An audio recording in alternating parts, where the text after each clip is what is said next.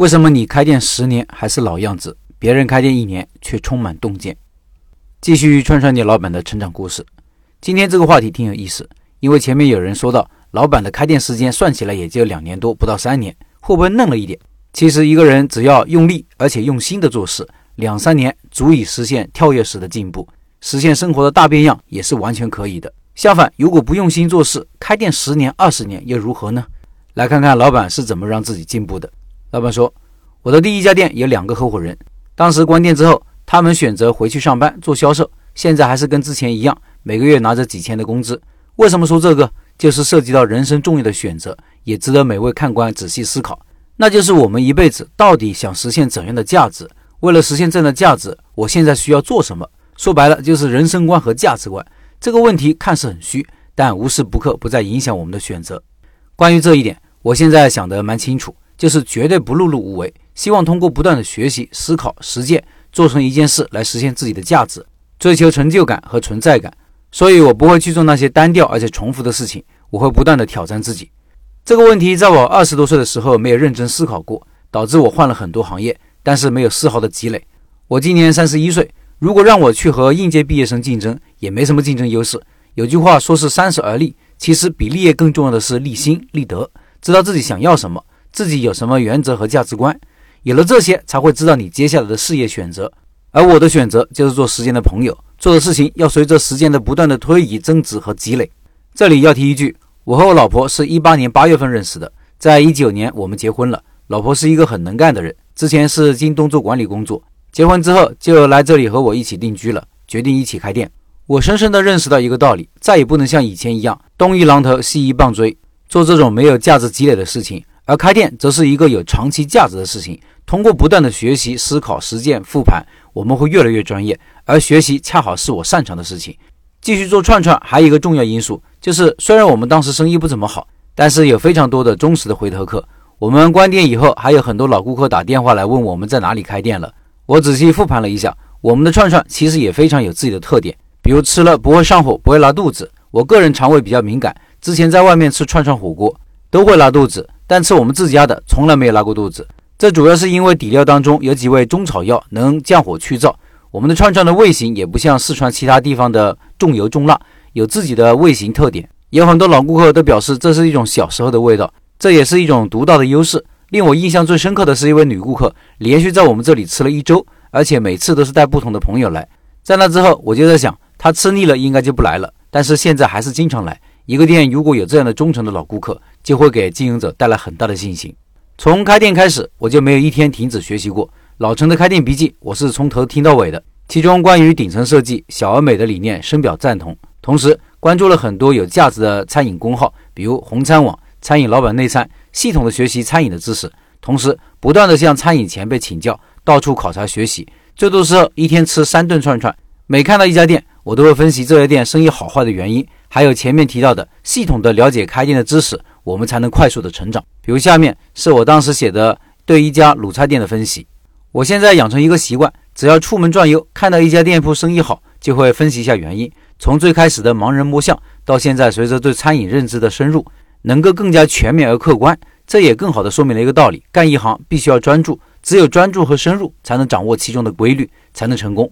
比如说吧，很多人知道餐饮位置和味道很重要。但你要问他什么位置算是好位置，一般人可能会说地段好，人流大呀。但这个认知并不准确，地段好必然意味着转让费贵和租金也高，人流不等于客流。一个好的位置一定是自身定位和周围目标客群的高度匹配，同时还要考虑竞争对手和可见度等等。说说一家生意很好的卤菜店，最早知道这家店是在成都，现在也开到我们这个城市来了，说明模式没问题，具有可复制性。不知道各位观察没有？传统的卤菜店有一个很大的问题，就是菜品不新鲜。我经常去菜市场买菜，有的时候晚上去的比较晚了，还看到卤菜摊子上堆了一大堆肉。这些肉老板肯定第二天又拿来卖的，所以现在我很少去买这种传统卤菜。而这家店的第一个特点就是新鲜，他们的菜品种类不是很多，甚至没有猪肉类产品，除了一些素菜，就是一些鸡脚、鸭脚、鸭脖、兔头等产品，估计只有十来种。因为种类和每天准备的总量不多，而且晚上九点以后还会打折处理，所以到关店的时候基本上不剩什么菜品。这就是最大的限度的保证了菜品的新鲜。有几次我还看他们把一些没卖完的当众给扔到垃圾桶里去了。店铺干净整洁，灯光明亮，从远处看有进店的欲望。在他们旁边有一家红油肥肠馆，从外面看就没有进去的欲望，灯光昏暗，店铺陈旧。只要你仔细观察，就会发现，像这种类型的店铺，生意一般都不怎么好。就像华宇华说的货架思维，每家店铺就像货架上的产品，怎么让一家店铺具有陈列优势？最简单的就是门头和灯光，降低消费者的决策成本，从而增加进店率。想起有一次去足浴店，一条街上都是足浴店，最后我选择的其实就是把价格标注在外面的店。还有就是味型有特点。关于好吃，我有个说法，就是在绝大部分人觉得不难吃的基础上，有自己的记忆点。传统的鲁菜店基本上突出的是卤香味，而这家店在保持一点卤味的基础上，更突出辣味和香味，外加一点点淡淡的回甜。那种辣椒是多种辣椒混合的香味，给人印象很深。而这一点就和市面上其他的卤菜分开了，这就是差异化。与其更好，不如不同，说的就是这个道理。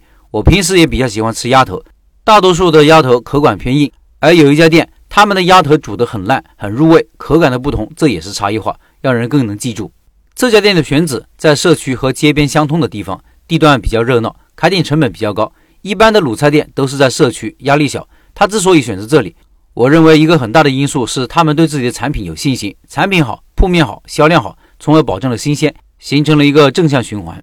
那天和他们店员聊了聊，这家三十平米的店，所有的菜品都是配送过来的，门店只负责销售，店内两个员工，每天营业额能做到四五千，个人感觉已经非常不错了。当然。这只是我能看得见的原因，其他的比如运营啊、营销啊等方面我是没看到的，相信也做得不错。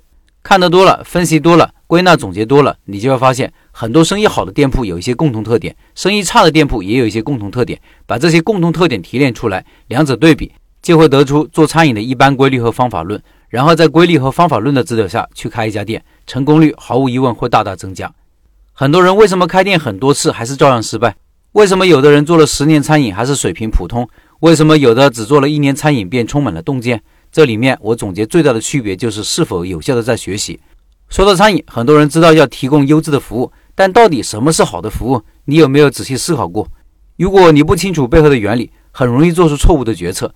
举一个迪士尼的例子，比如你是柜台的收银员，快速的把用户的钱清点好，保证不出错，然后交给顾客的时候，满带笑容的说感谢惠顾，是不是已经很棒了？不过，在迪士尼那里，这根本还不算什么。那迪士尼认为高水准的优质服务是什么呢？比如，当你深夜购物的时候，收银员会特意弄清楚你的身份和地址，然后推荐你到达酒店的免费的轮渡，还会给你一张去码头的地图。或者，当你迷路了，他会主动的给你指路，甚至会放下手头的工作带你到目的地。超越预期才是优质服务的关键和本质。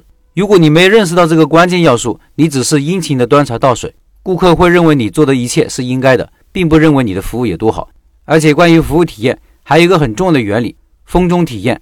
当评价过去的某段经历时，回忆中高潮和结局往往是最终评价的决定性因素，过程其实是被我们所忽略的。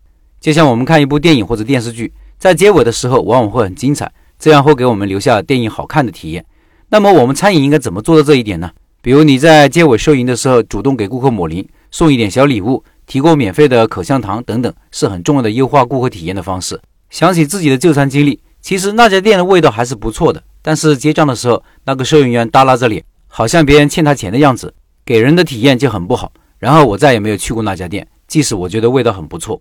以上是串串店老板的分享。最后公告：本月九月二十五号晚上八点，拜师学艺推出第三个项目——冷锅串串，到时候串串店老板会直播介绍项目，感兴趣的老板关注起来哟。音频下方有直播群的二维码，有个靠谱师傅，开店少走弯路。